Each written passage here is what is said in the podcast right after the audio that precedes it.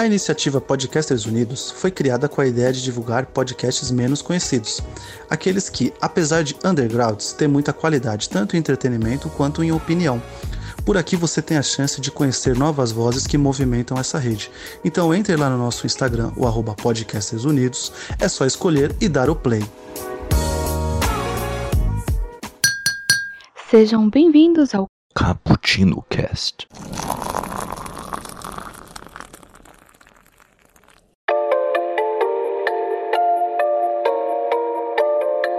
Yo, galera que adora uma cafeína, estamos começando mais um Cappuccino Cast. E hoje vamos conversar aí uh, sobre aspectos políticos, socioeconômicos e tudo mais, história, tudo que você quiser, tá aqui dentro dos ingredientes desse cappuccino.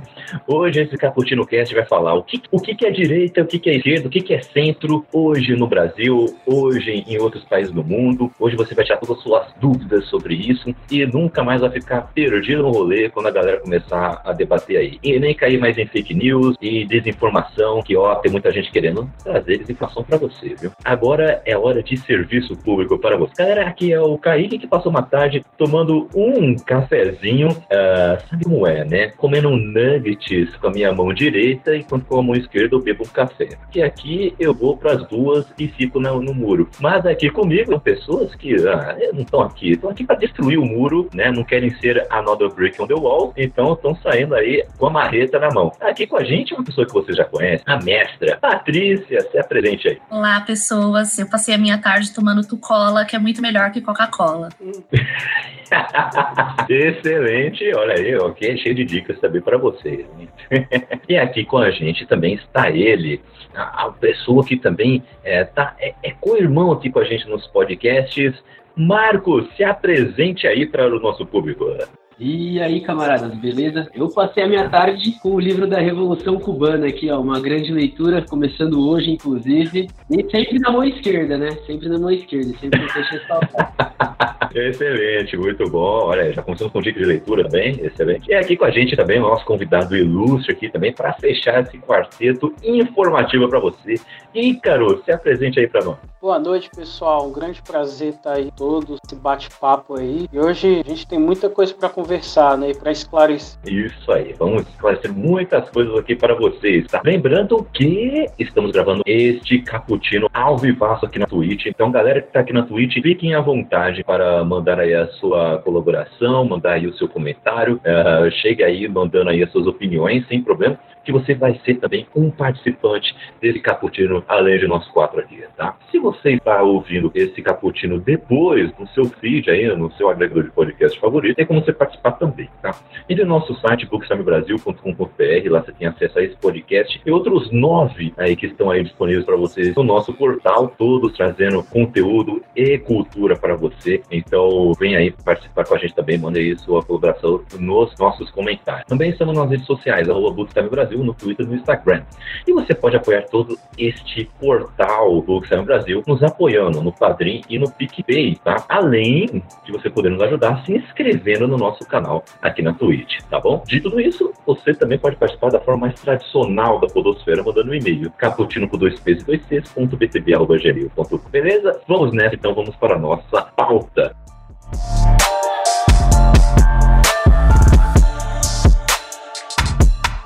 Começar aqui então com uma introdução, né, gente? De onde que surgiram essas ideologias, né? Essa questão de esquerda e direita é antiga, viu? Começou lá nas assembleias francesas, lá no século XVIII. Na época, a burguesia procurava, com o apoio da população, especialmente os sans-culottes, né, diminuir os poderes da nobreza e do clero. Era a primeira fase da Revolução Francesa, lá em 1789 até 1799. Com a Assembleia Nacional Constituinte montada para criar a nova Constituição, as classes mais ricas não gostaram da participação dos mais pobres, preferiram não se misturar sendo separados do lado direito. Por isso, o lado esquerdo foi associado à luta pelos direitos dos trabalhadores e o direito ao conservadorismo e à elite francesa. Né? Dentro desta visão, ser de esquerda presumiria lutar pelos direitos dos trabalhadores e da população mais pobre. Já a direita representaria uma visão mais conservadora, ligada a um comportamento tradicional que busca manter o poder da elite e promover o bem-estar individual. Tá? Ah, começando contigo, professora Patrícia, diga aí pra gente. É, o, como é que se deu essa cisão, né? Eu aposto que foi algo de anos, né? É, como tudo na vida, né? É um processo longo. né?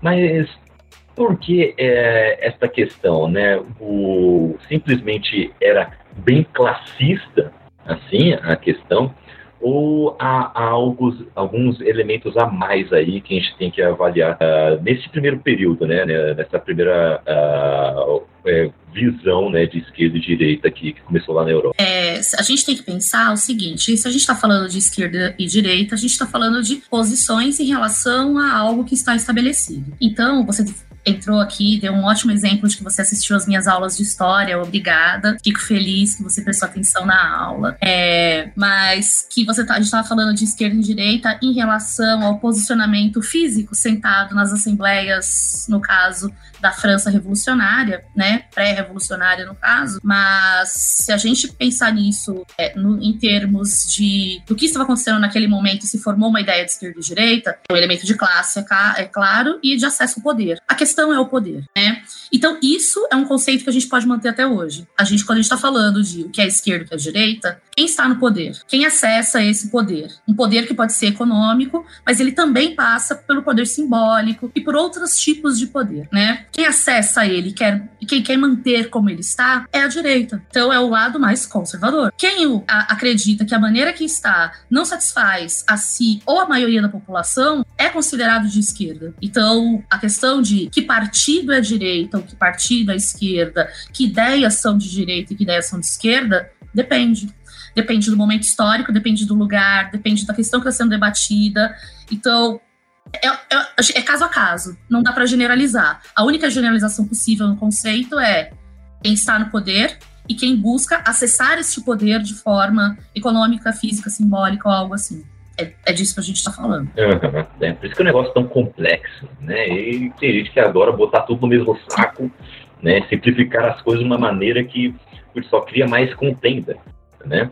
É, Exatamente, porque, desculpa, porque, por exemplo, você falar que determinados partidos são direita ou esquerda, bem, alguns partidos têm 30 anos, 40 anos, então, assim, muito se muda, muita coisa mudou nessas histórias, outras coisas não mudaram, né? Então, muito complicado dizer isso, de verdade. Uhum, uhum. Com certeza. Comenta aqui com o Crossover Nerd, chega aqui no chat. Ah, seja bem-vindo. Ah, mande aí as suas colaborações, viu? Sem problemas, hein? Ah, estamos incentivando, na verdade. Ícaro, é, essa questão, né, de tipo, caramba, começou de uma maneira, mas hoje a galera acha que é simples assim, né? Ó, é desse jeito, sempre será desse jeito e nunca vai mudar, vai ser sempre assim, né? É, qual os problemas maiores que você acha que existe uh, para aí o, o jovem internauta que adora debater nas redes sociais, né? Quais são os, os maiores problemas que você está enxergando por aí, né? Somente com, uh, com o público que você está sempre conversando no dia a dia, né? Com outras arenas aí, né? Arena de debate que você está vendo, é, que a pessoa não entende quando analisa isso de forma histórica, né? É, é simplesmente é uma coisa simplista assim, ou eles colocam outras coisas juntos também, né? Transforma tudo num, num saco de, de retalhos. O que, que você está achando?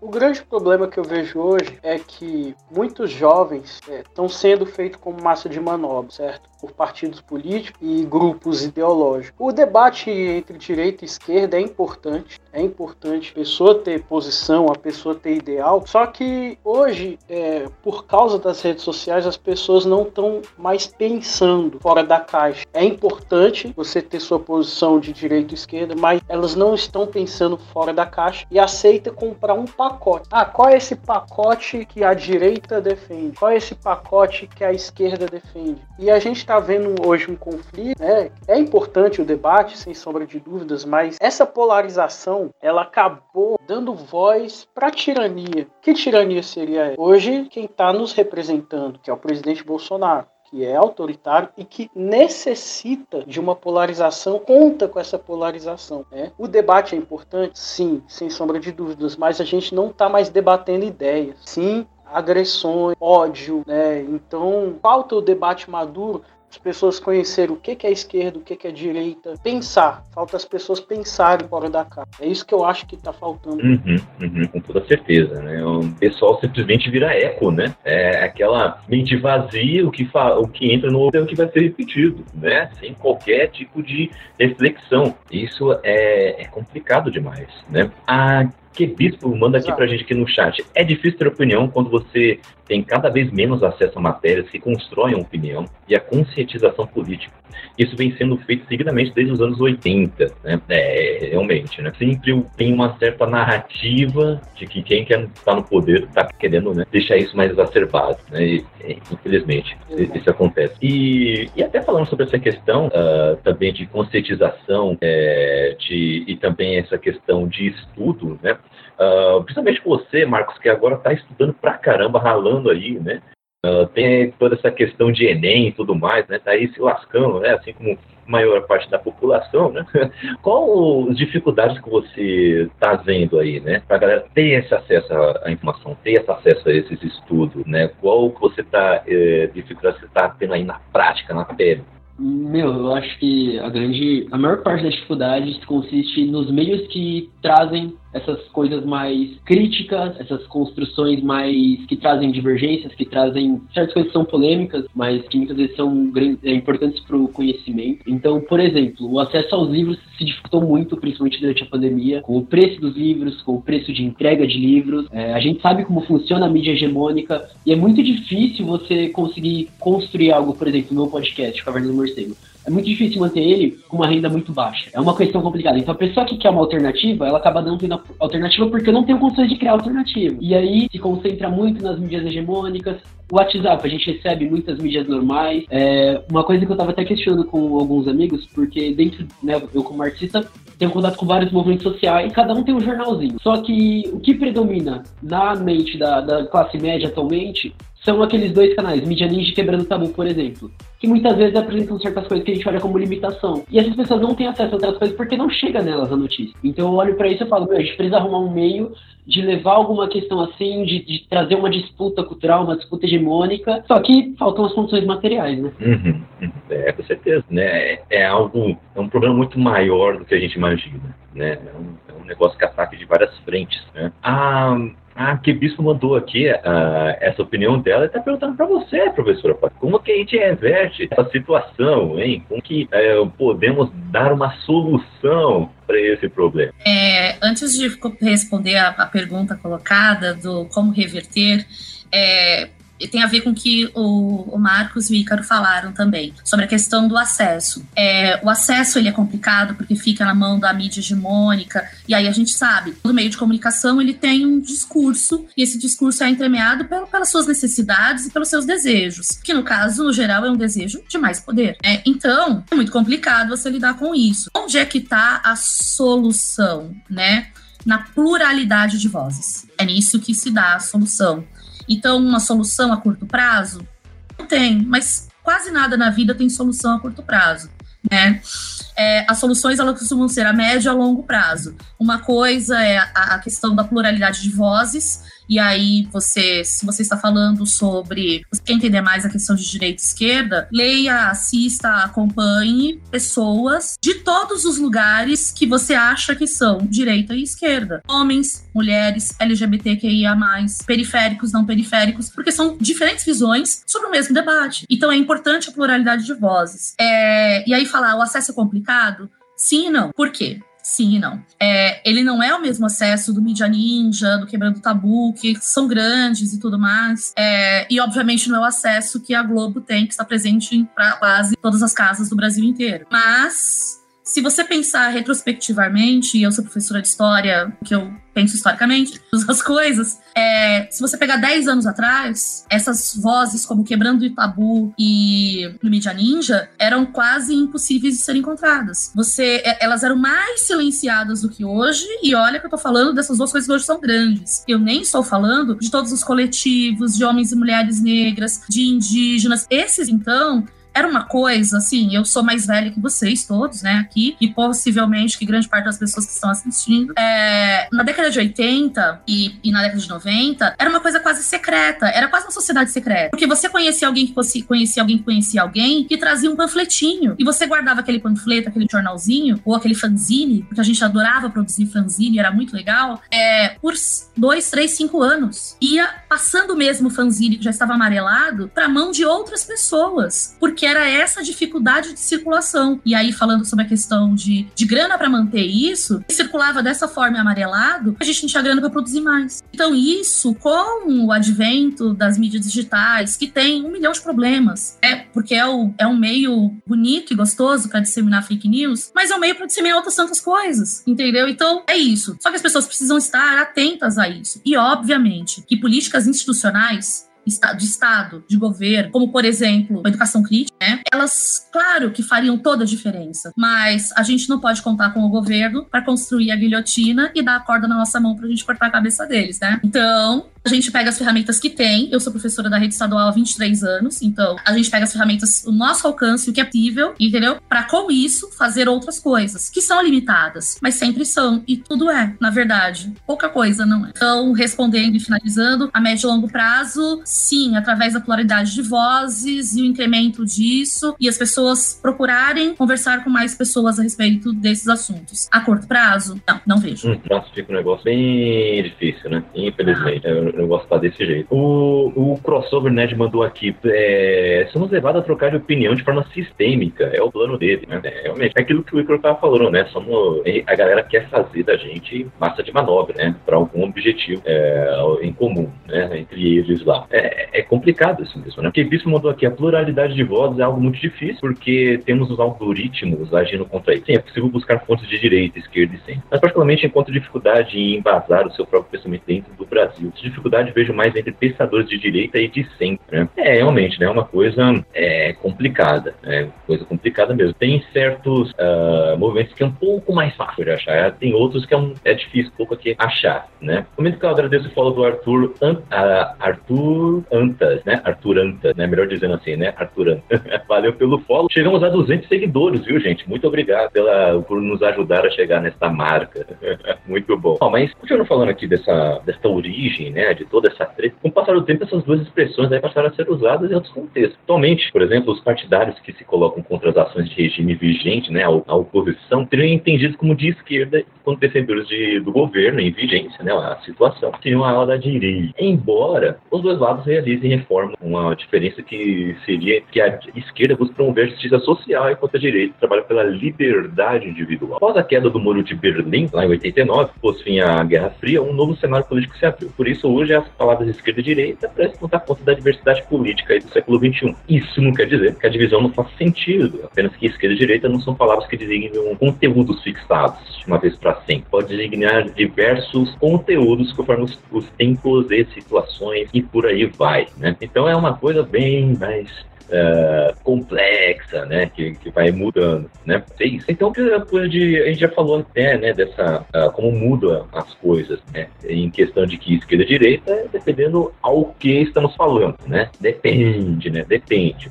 Mas quando chegamos aqui no Brasil, a situação fica um pouco mais complexa, digamos, né? Porque o Brasil é uma bagunça, é um Rue Rue BR, então a situação aqui é, é um uhum. pouco, né, pouco mais estranha. Né? Porque no Brasil, essa divisão se fortaleceu depois da ditadura militar, onde quem apoiou o golpe dos militares era operado da direita, e quem se defendia né, a instauração de um regime socialista aqui, uh, baseado nas ideias do Karl Marx, era de esquerda. Com o tempo, outras divisões apareceram dentro de cada uma dessas ideologias. E hoje, partidos de direita abrangem conservadores, democratas cristãos, liberais, nacionalistas. E indo mais para o extremo, né? Aí já vão para fascismo, neonazismo, por aí vai, né? Já na esquerda temos os sociais democratas, progressistas socialistas democráticos e ambientalistas.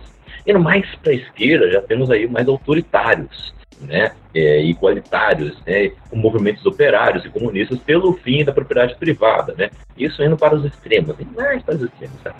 Ainda a posição de sim, especialmente consegue defender o capitalismo sem deixar de se preocupar com o lado social. Em teoria, a, a, o, a política de centro prega mais tolerância e equilíbrio na sociedade. No entanto, ela pode estar mais alinhada com a política de esquerda ou de direita. Hoje esse termo vem da Roma antiga, que o descreve da frase in medium itus, né? A virtude está no meio, né? Defende a questão de equilíbrio, né? Porém, tudo isso é bonito, tá tudo certinho, porém as coisas são bem mais difíceis aqui, né? A vida real é um pouco mais complexa. Então, queria saber de vocês aqui, eu vou pegar cada um aqui, tá? Para vocês nos explicarem aí, né? Claro que um pode interromper o outro, complementar o outro. Eu quero saber qual é a diversidade de movimentos, de ideais que temos hoje aqui no Brasil. Já tentando já imaginar o nosso cenário atual. Quais diversidades né, de movimentos, de ideias que há hoje no CEM, né? Que há hoje no CEM. Queria, vou, vamos ver quem eu vou puxar aqui. Ah, professora Pato, diga pra gente.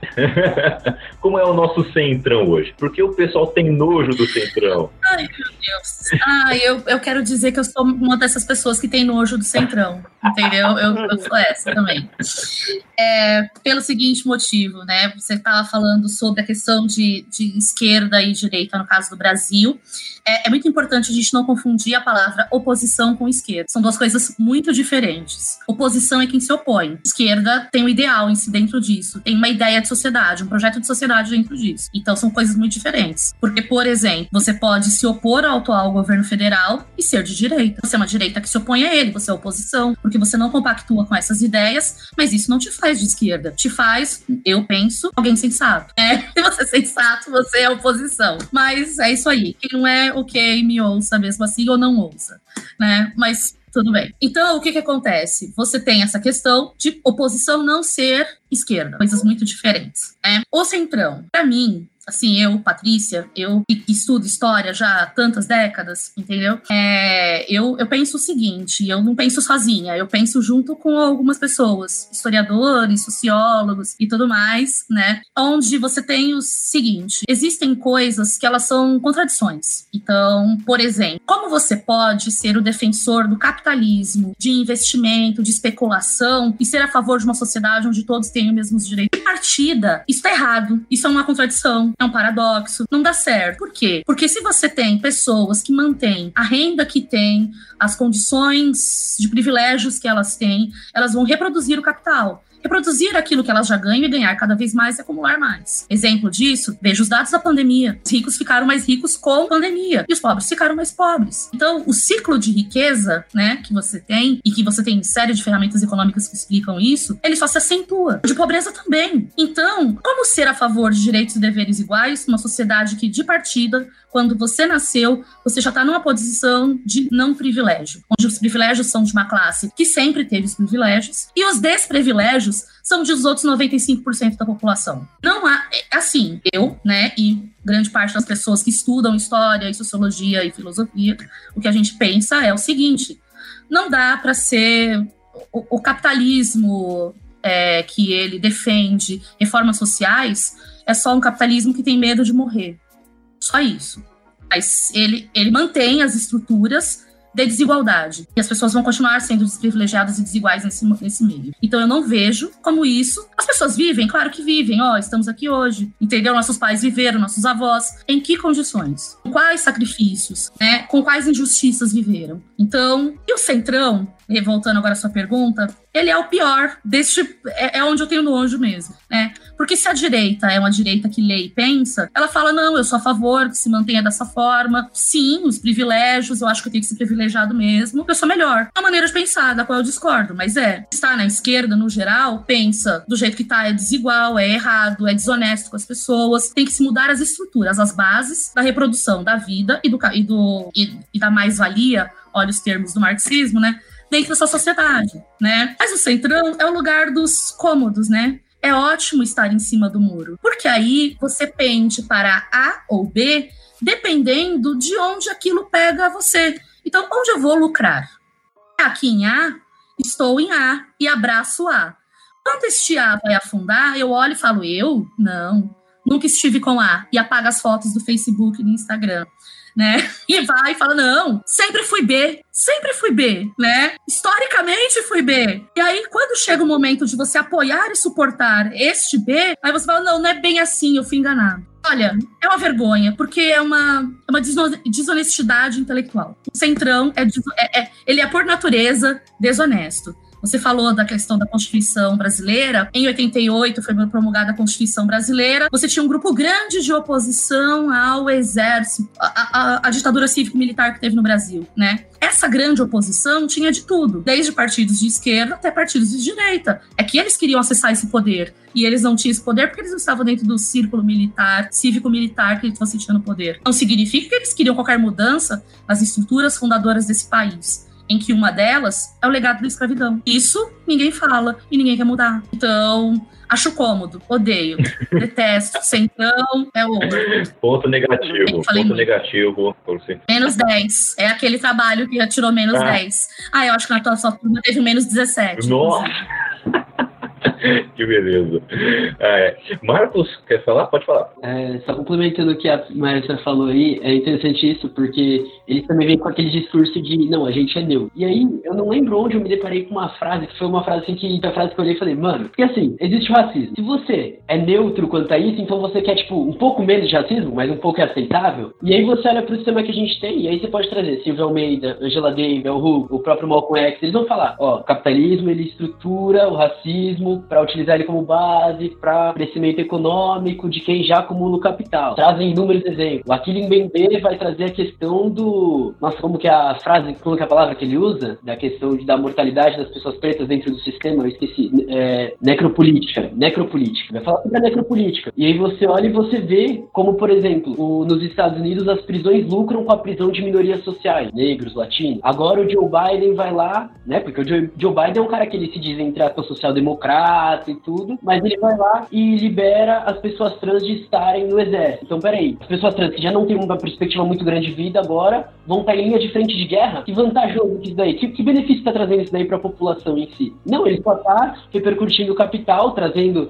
a aceitação de certa parte da população que olhar e falar, nossa, agora tá todo mundo podendo fazer as coisas e tudo. E enquanto isso, a tática de mortalidade do sistema permanece. É, é desse jeito mesmo. É, é é impressionante. Eu, eu acho engraçado como cada eleição tem uma máscara diferente assumindo. Máscara diferente. Dá dois meses já caiu a máscara, né? É impressionante, impressionante. E, Ícaro, eu queria saber de você. A, a Patrícia já deu aqui pra gente a visão geral do Centrão. Como o Centrão, pelo menos no Brasil, é uma nojeira. É um negócio que tem. Mas, e o que, que você tá observando por aí da direita, hein? Direita é... Agora eu vou trazer as polêmicas, né? Pra vocês se virem, hein? Eu vou só fazer polêmica pra vocês. Ah, direita é só bolsonarista mesmo, é só oportunista, né? Ah, a direita, na verdade, direita, sabe o que, que é? A direita quer que apenas outra pessoa no poder, mas que tudo se mantenha como está. Né? É, como é que é? Qual, qual a diversidade de direitos que temos por aí? Qual é a maior parte, a menor parte, a mais forte, a, a mais fraca? Você pensa? Certo. Olha, ontem teve a manifestação, teve a carreata. E a gente viu é, anteontem carreata da esquerda, né, das pessoas com a bandeira vermelha, e no domingo a gente teve uma carreata da direita, pessoas se manifestando contra o Bolsonaro. É, e o que eu vejo no, no meio disso? Agora no Brasil é, surgiu o pensamento de direita, surgiu essa hegemonia que ainda está forte, né, que ainda é muito forte. Por exemplo, se, se o, o Bolsonaro não ganhar as eleições, né, pode ser que essas pessoas que antes tinham votado no Bolsonaro possam pensar: não, olha, realmente esse cara é louco, esse cara não bate bem das ideias, então vamos né, para um, um, cara menos radical, mas para um cara que defende as nossas ideias.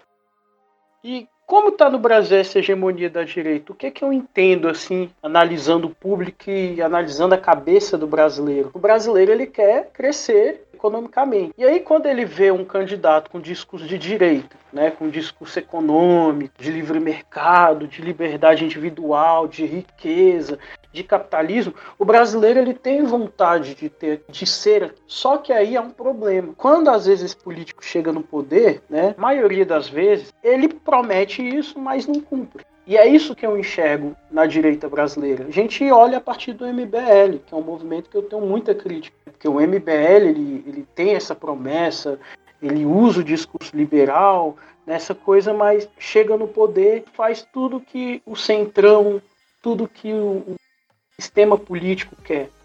Né?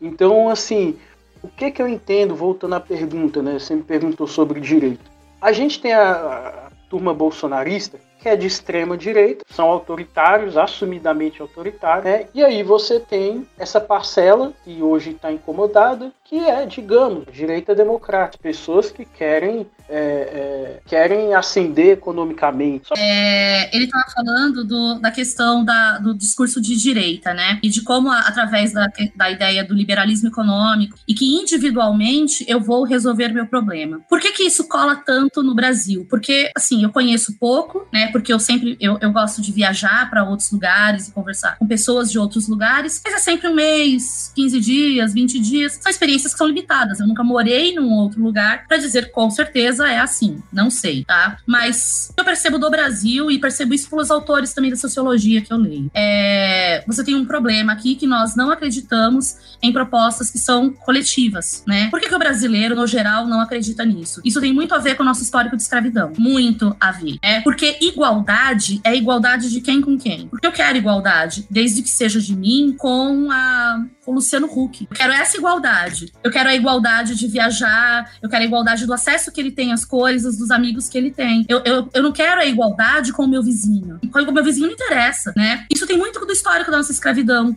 Porque um país onde escravos eram donos de escravos, você percebe que existe uma coisa meio errada aí, uma contradição, né? Porque você não quer, você não quer a liberdade para si, você quer o lucro e ou melhor, pro grupo. Você quer só para você. É a questão da carteirada, é a questão de você furar a fila da vacina. Você não quer que as pessoas sejam vacinadas coletivamente. Você quer primeiro eu, eu, os meus, os meus iguais, que são mais iguais do que os outros. É muito complicado. Então o discurso de liberalismo econômico é que é o discurso da direita, ele cola muito com o brasileiro. Muito com o brasileiro. Por quê? Porque você tá dando voz àquilo que ele já pensa. Eu quero ser igual, mas alguém que eu considero na minha cabeça, simbolicamente, alguém que tem mais poder e mais condições que eu. Então eu quero que meu vizinho e eu tenhamos as mesmas condições, porque eu quero ser melhor que ele. Eu preciso ser melhor que alguém. É isso. Eu tenho que ser mais que alguém. Eu tenho que ser melhor que alguém. É claro que eu tô falando da experiência brasileira por não conhecer tanto outras experiências. E eu tô falando da experiência brasileira de uma maneira muito generalizada. Porque, por exemplo, eu fui lá no meu mestrado estudar história indígena. Em comunidades indígenas como a que eu estudei, dos Guarani Imbiá, que são aqui do Cone Sul, né? Eles estão majoritariamente no São Paulo até a Argentina, o norte da Argentina, muito no Paraguai e tudo mais. Eles têm uma outra, eles são brasileiros também, porque eles nasceram neste país, tem documento, é RG, então é uma maneira completamente diferente de pensar. Então, eu estou dizendo de uma experiência muito generalizante sem contar essas peculiaridades, né? Mas é isso, o país que historicamente esbaseou a sua. se estruturou em torno da escravidão, não pode querer igualdade do, do dia para a noite. Isso é um processo. E aí, voltando à pergunta que foi feita lá no começo, qual a solução? Oh, vamos botar uns séculos, né?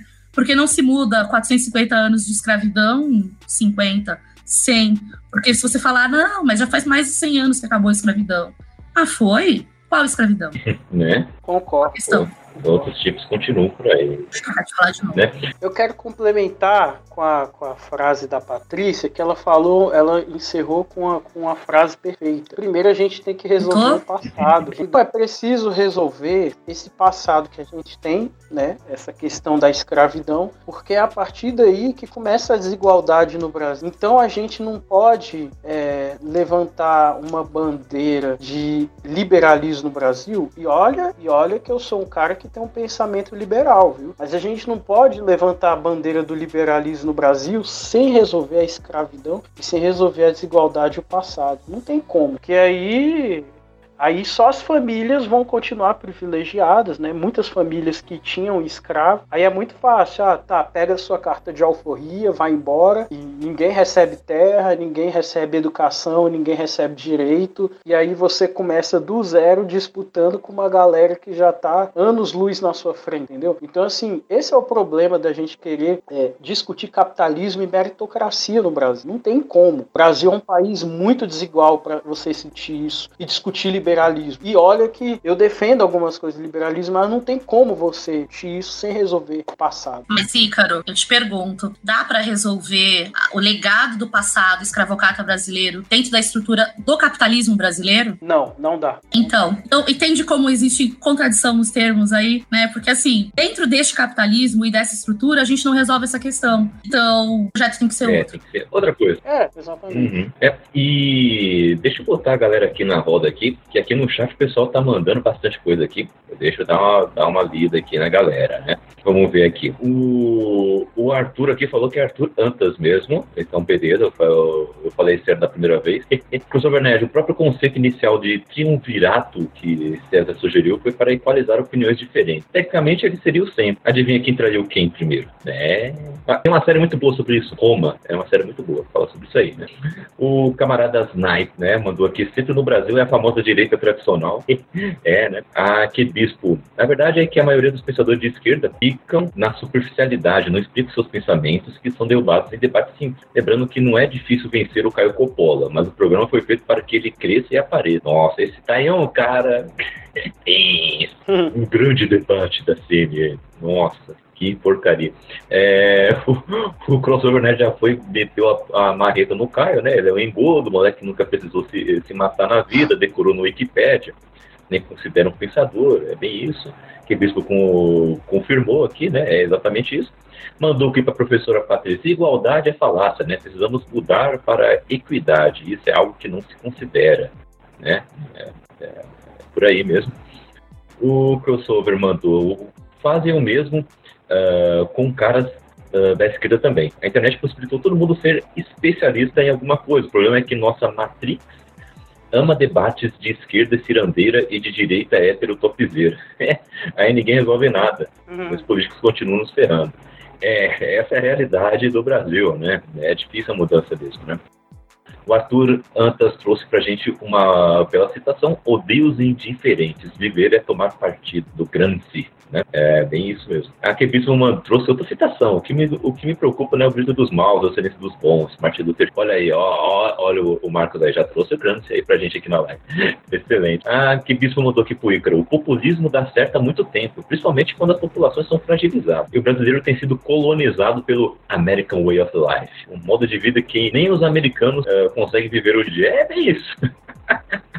Meu Deus do céu, a gente é muito colonizado pelo americano ainda. Americano não, né? Estadunidense. Eu odeio quando falam que a galera dos Estados Unidos é americana. Todo mundo é americano, gente. Eu, meu, a galera da Patagônia é americana também. Não, vem com essa, não. Ah, eu não gosto desse, desse tipo de coisa, não. e a Kipis mandou aqui: o Brasil continua colônia desde sempre, dependência de Portugal. Uh, colônia da Inglaterra, deixa a Inglaterra, vira americana, né? Ou seja, estadunidense, né, gente? E assim permanecemos até hoje. É bem isso, né? É bem desse jeito. O Manuel aqui gostou do livro que o Marcos mostrou aqui, né? Tô para ler também, Marcos. É, desse jeito mesmo. E por final aqui, agradecendo os follows de, de da Davies Hengles, ó, falei de um jeito gringo aqui. E do, de Dani Puero, é, sejam bem-vindos e bem-vindas, bem-vindes ao, ao nosso cappuccino mande vossas colaborações aí, como vocês acabaram de ver, eu leio tudo aqui, hein, gente? Vamos que vamos, hein? E agora, Marcos. Eu posso só fazer um. Ai, desculpa. Pode, pode falar, pode falar. eu falo demais. Tudo bem, sem problema. Posso só um adendo, Kaique, em cima do que você falou? É, é, o seguinte, é quando o pessoal fala, não, porque no, no Brasil, lá, lá, lá, o Brasil é, brasileiro é muito colonizado. A periferia do capital é muito colonizada, desde quando o capital existe. Então, se a gente pensar em 1400, a gente tem um processo de colonização. E esses países do processo de colonização, olha que coisa linda. Obrigada, Eduardo Galeano. Só amor no coração. É, ele é um processo de colonização que ele, você tem uma força muito grande, pesadíssima, com a mão religiosa para acompanhar esse processo, que é a ascensão, que é a ascensão de um tipo de capitalismo, e a gente continua num outro tipo de capitalismo. Então, o brasileiro não é muito colonizado a periferia do capitalismo ela é muito colonizada e assim ela precisa ser para reproduzir as estruturas do capitalismo. Não é o brasileiro, é o brasileiro, é o boliviano, é, o, é, é isso aí. Com algumas exceções. E algumas exceções muito pontuais, tanto fora do Brasil quanto dentro do Brasil, de grupos que discutem o, o decolonial, né? Então é isso, mas no geral, somos sim, todos nós. É. infelizmente Não é de hoje. É, não parou. né? A gente precisa limpar a cabeça aí, gente, pelo amor de Deus. Marcos, agora é sua vez. Diga pra gente aí. como é que é essa esquerda aí? A esquerda só quer saber de acabar com a família tradicional, com o cidadão de bem, é isso mesmo? é, o negócio tá desse jeito. É, eu quero saber aí as diversidades de esquerda que existem por aí. É, Ditadura gaysista. é ditadura gaysista. É, é assim, se liberar casamento gay, todo mundo vira gay, é isso mesmo? Né? É Porque é o que me vendem, tá? Eu, eu gostaria que você nos explicasse aí qual é o problema de quem observa de fora, o que, que são as esquerdas e quem está dentro das esquerdas, né? Como enxergam os outros movimentos de esquerda, né? Desde o mais extremo até o mais soft, né? o, o- como vocês estão enxergando esse tipo de coisa, né? Explica aí pra gente como é que tá essa situação no nosso Brasilzão, é, Rue Rue BR. Mano, então, é, você me colocou numa posição muito É, complicada, tô aqui pra isso. mas eu vou, eu, vou, eu vou começar com uma crítica a praticamente todas as esquerdas, praticamente todo mundo, questão de alguns pequenos grupos, e depois eu vou pra uma questão de, né, tem que elogiar um pouquinho, tem que amaciar um pouquinho, né? Mas é, eu comecei a acompanhar um processo, vou começar falando da esquerda mais próxima do centro, do PT, né? Porque o Lula, eu tava vendo os discursos do Lula de 2002, 2003, 2004, totalmente anti-imperialista. Você olhava e falava, meu Deus, que Lula era aquele? E aí, eu fiquei estranho porque hoje, hoje a gente vê um PT totalmente diferente, um PT muito próximo do centro, inclusive optando agora por defender na Câmara o candidato do Bolsonaro. E aí você olha e fala, o que aconteceu? E aí eu acompanho um cara chamado Ruda Hit, que ele, fa ele fez uma análise da questão da dirigência dentro do PT. Primeiramente entra uma fanbase da esquerda, não são pessoas que estudam, são pessoas que, por exemplo, elogiam Marx e nem sabem o que Marx fala, que seguem o PT e seguem o que o PT escolhe, e é isso, estão lá vibrando. Mas entrou uma dirigência que é uma dirigência voltada para a burguesia, são pessoas que têm dinheiro ali dentro. Então o que acontece? É, por mais que eles tenham medidas sociais legais, eles têm outras medidas, como por exemplo, a gente teve uma a implementação da UPP durante o governo do petista. A gente teve um aumento do número de mulheres encarceradas que cresceu 60% nesse tempo. Tipo, é muita gente. A gente tá falando aí de que temos mais mulheres negras sendo encarceradas do que homens negros. Teve uma virada, e por que que se deu essa virada? Como que aconteceu essa virada? Mulheres grávidas sendo encarceradas, tudo. Então, são diversos problemas com essa esquerda. Aí a gente tem o PDT, por exemplo, que eu não classifico ele como esquerda, eu classifico ele como centro-direita, Porém, tem pessoas lá dentro, né? A gente não pode ignorar o legado do Brizola, antes do distribuidor que se tornou hoje. É, porém, ocorreu essa desassociação. E muito dessa desassocia- desassociação, como eu vejo o Ciro, é muito por uma questão de conseguir votos. Ele viu que a população estava votando em pessoas mais para a direita, ele deu essa guinada para conseguir votos. Fazendo oposição ao Lula, inclusive, muito forte tudo. Então é o que a gente chamaria, como marxistas, de oportunistas. E aí a gente tem alguns grupos que são grupos reformistas e grupos revolucionários, né? Por exemplo, o PSOL está dividido atualmente numa discussão justamente sobre isso. Só que uma questão que é, o que a Luiz Erundina levantou foi que dentro do partido ele, ele foi erguido dentro de uma base socialista. Então você tem, tem pessoas lá dentro que divergem disso, significa que elas não têm que estar ali dentro. Elas podem compor o partido delas e tudo, mas ali dentro é complicado. A esquerda revolucionária, ela infelizmente está toda desmembrada. Tem vários movimentos, vários partidos que não estão compondo disputa política, por exemplo, mas estão atuando socialmente, coletivos, tem os quilombos, tem os indígenas. Mas aí acontece uma invasão no quilombo lá em Minas, nenhum movimento social forte se articula para defender isso. E aí você olha e fala, meu, por que que nenhum, por exemplo, às vezes o pessoal vai lá e intervém e tudo, mas de modo geral os partidos apoiando a defesa desses grupos. Aí você fala, mas calma aí, por que que não estão apoiando a defesa desses grupos? Eles que se dizem defensores sociais e tudo. É, então é, é muito uma desarticulação que a gente viu acontecendo, uma separação, muitas vezes por brigas nada a ver. É, a internet aumentou muito isso, porque você tem uma classe, uma classe média, porque a classe mais baixa não está acessando a internet o dia todo, comentando no Twitter o dia todo sobre as tretas que estão acontecendo na esquerda. Estão tentando ganhar dinheiro, estão estudando, estão atrás do corre que tem, porque tem que correr. E lá no Twitter, você entra no Twitter, tem várias pessoas que compõem partido, falando coisa nada a ver com nada a ver, muitas vezes, tipo, só pra xingar outra pessoa e acabou correndo essa desarticulação. Querendo ou não, a gente olha uma esquerda partidária que se desarticulou dos movimentos sociais, desarticulou da população. É, o Mano Brown, no, quando o Haddad estava se elegendo, ele falou, ele falou, vocês saíram daqui. O que vocês estão fazendo aqui agora? Vai vir aqui de 4 em 4 anos, e aí, o que vocês estavam fazendo até agora? Em contrapartida, agora vamos falar um pouquinho bem, a gente tem alguns grupos, alguns movimentos que estão fazendo trabalhos que você olha e fala, é isso. Lá no. Eu não vou lembrar qual, qual estado do Nordeste aconteceu, que inclusive o prefeito era do PDT, estava desarticulando algumas famílias, estava tirando as famílias do. E aí a ocupação. Uma ocupação do, do, do coletivo negro do, da UJC foi lá, invadiu a base do PDT, sem apoio de nenhum outro partido e falou: ó, a gente não vai sair daqui, a gente não vai deixar vocês pegarem esse lugar enquanto vocês deixarem aquela comunidade em paz. E aí o PDT recuou e falou: a gente não vai retirar. Foi o Ceará, Marcos? Então, pô, acho que foi no Ceará. Camarada. Snipes mandou aqui no chat pra gente. Aí, ó. A gente tem grupos como, por exemplo, o MST, MTST, a Casa NEI de pessoas LGBT, que está agregando muitas pessoas trans que estão em situação vulnerável. É, então a gente tem muitos movimentos que estão são impactantes. O próprio Black Lives Matter ano passado, que ganhou uma potência enorme, inclusive aqui no Brasil. Os movimentos quando aconteceu o negócio do Carrefour. A gente tem agora comunicadores, como a gente mesmo, que a gente está fazendo aqui, a gente está trocando essa ideia, como a, a própria, própria Patrícia trouxe,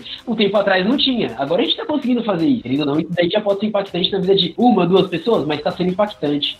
Está mudando alguma coisa.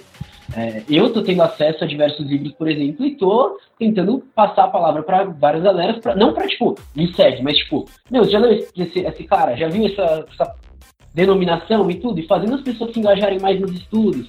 A gente tem vários cursinhos populares. Pô, o cursinho popular é um puta negócio da hora. É, então são essas coisas assim dentro do, do campo da esquerda que me deixam felizes, porém tem diversos problemas que ainda precisam ser resolvidos. Mas a gente está, como a própria Patrícia falou, a gente não está no estado que a gente estava antes. Isso já é por si só um alívio. Mas ainda tem muita luta pela frente. Uhum, uhum. É, a luta continua, gente. É, o negócio não parou, não. O Manuel mandou aqui pra gente aqui, esta parte da esquerda revolucionária vem sendo desmembrada desde Vargas, tanto quanto da repressão quanto divergência. Né? É um negócio sistemático, né? É um negócio sistemático, não tem como, né? É, É assim, né? Ela é desmembrada, mas, mas assim, é, se desmembra, ela se rearticula de outra forma em outros espaços. Porque se ela tivesse completamente sido apagada da história, eu, possivelmente nós não estaríamos aqui agora. Uhum. né? Então, é, mas não é. É, Desmembra a gente se articula em outro lugar. É isso, na verdade, entendeu? Porque, ó, Momento V de Vingança, que é um filme que não tem nada a ver com essa temática, mas eu gosto. ah, é muito bom. né? Que não se pode. ideias são a prova de balas, né? Uhum, Você mata o indivíduo, você desarticula aquele espaço, mas as ideias não. uhum. Exatamente. Ideias são uma prova de bala, olha aí. Ó, V de vingança tem aqui também. É, né? E estão elogiando a sua fala aqui, Marcos. Parabéns. Olha aí. Show de bola. Isso aí. E continuando aqui, né, um outro tema fundamental também é a visão sobre economia, né, gente? É uma coisa, né? Os de esquerda pregam uma economia mais justa e solidária, com maior distribuição de renda e inter- interferência do Estado. Os da direita seriam associados a mais ideias liberais, né? Doutrina que na economia pode quer que procuram manter uma livre iniciativa do mercado, né? O mercado se regula, esse tipo de coisa, né? O liberalismo não quer dizer também um liberalismo moral, né, social, né, é outra coisa. Né? Na raiz, o adjetivo liberal é associado à pessoa que tem ideias e uma atitude aberta ou tolerante. Pode incluir a defesa de liberdades civis e direitos humanos. Qual é do movimento? Quando que passa do tom e extrapola? Né? Essa, essa pergunta aqui vai para ele, né? Ícaro, manda aí pra gente. Como é que é esse negócio aí? O, qual é a dificuldade aqui para a gente entender bonitinho essa, essas ideias liberais, né? Porque, querendo ou não, estão aí no imaginário do povão, tem aí em discussões de teste por aí, vai, né? Tem gente que fala liberal nem a gente, né? Eu, eu, eu, às vezes eu fico assim, caramba, gente, mas calma aí, né? Que, né? O negócio tá demais também, né? Calma aí, né, gente? Tá quase que nem, né, época de ah, do quando na eleição que o Bolsonaro foi eleito, inclusive, né? Que teve aquele movimento anti-PT gigante, né? Aí teve gente falando comunista nem a gente, né? Aí tipo agora, inclusive comunistas vão lá e falam liberal nem a gente. E peraí, gente, né? Vocês viraram quem vocês juraram destruir, né? Como assim, né? Darth Vader o negócio. né? Então explica aí pra gente, Icro, como é que é esse ideal e onde que a galera tá errando também, né? Onde precisa ser instruído. Então, É, é engraçado porque os liberais brasileiros, aqueles que dizem ser, é, no campo moral eles não praticam liberalismo, eles praticam conservadorismo. Né? Por exemplo, você vê o próprio MBL, né? Você vê o Holiday, que é um cara que é, diz ser liberal, mas é um cara totalmente conservador. Por exemplo, quando vai se tratar sobre é, é, a homossexualidade, lá eu sou um cara que estou em abstinência, criar um curso né, é, contra é, aí eles usam discurso contra a ideologia de gênero, as nossas crianças na escola vão virar viadas, né, que é o termo que eles usam, né? Então, assim, cara, você vê que os liberais no Brasil, eles não praticam no campo moral, né, que é o que você vê é, o, que, o que acontece lá nos Estados Unidos, pelo menos com o Partido Democratas, né, que é um partido que você vê que o, o discurso identitário ele está pegando uma força maior. É, o liberal no Brasil, no campo moral, ele busca ser conservador. E no liberalismo é o que eu falei, ele acaba sendo um desastre também, porque é, você vê que são pessoas privilegiadas, pessoas que é, vêm de famílias, né? E aí como você quer discutir a meritocracia, sendo que você é um cara que que tá lá em cima, no topo, e tem um outro cara lá embaixo. Então, assim, vamos discutir de uma maneira mais justa. Esse é o problema no Brasil, né? Então, o que eu vejo é que muitos liberais eles acabam correndo para o campo, os liberais raiz, tá? Eu não falo é, esse pessoal, acaba correndo para o campo social-democrata, que é um campo que pelo menos você ali consegue tentar debater algumas coisas com as configurações do Brasil, né? Com a desigualdade que tem no Brasil. Então eu acho que é o máximo que se consegue. Né? Agora, o, o liberalismo puro no Brasil, ele acaba virando neoliberalismo, porque você acaba favorecendo é, os empresários, a elite, o sistema, os banqueiros, é o que a gente está vendo aí com Paulo Guedes hoje. Né? O Paulo Guedes ele está se beneficiando. Aí você tem o dono da Localiza que fazia parte do governo, do setor de privatizações. Ele só quer vender as é, privatizar as estatais para os amigos do rei. Então você não tem um processo amplo falando em economia, né? você não tem algo democrático. Você não tem um processo democrático. Então, o liberalismo no Brasil ele acaba virando tipo um capitalismo de Estado, né? E uma é, é um neoliberalismo capitalismo de Estado. Então, é um balaio de gato, é uma confusão.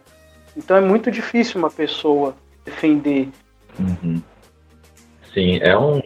Eu posso fazer uma. Ai, desculpa, Caio, toda hora te atrapalhando. Né? Fique à vontade, já é de casa. Já abriu a geladeira, Ai, já é de casa. Só para completar o que o Ícaro estava falando, uhum. é, Ícaro, não se sinta sozinho, tá? Gente, porque assim, a gente, tá, a, a gente tá olhando para a experiência brasileira, né? Mas a experiência de outros lugares, ela não é diferente disso. Eu vou dar dois exemplos históricos aqui, momento aula de história, né? Para a gente pensar essa questão do liberalismo econômico, né? é, no crash da Bolsa de 29 nos Estados Unidos, quebrou, ações, empresas faliram e tudo mais. Muito bem. Quem socorreu? O Estado. A quem ele socorreu primeiro? A população que passava fome? Não, as empresas.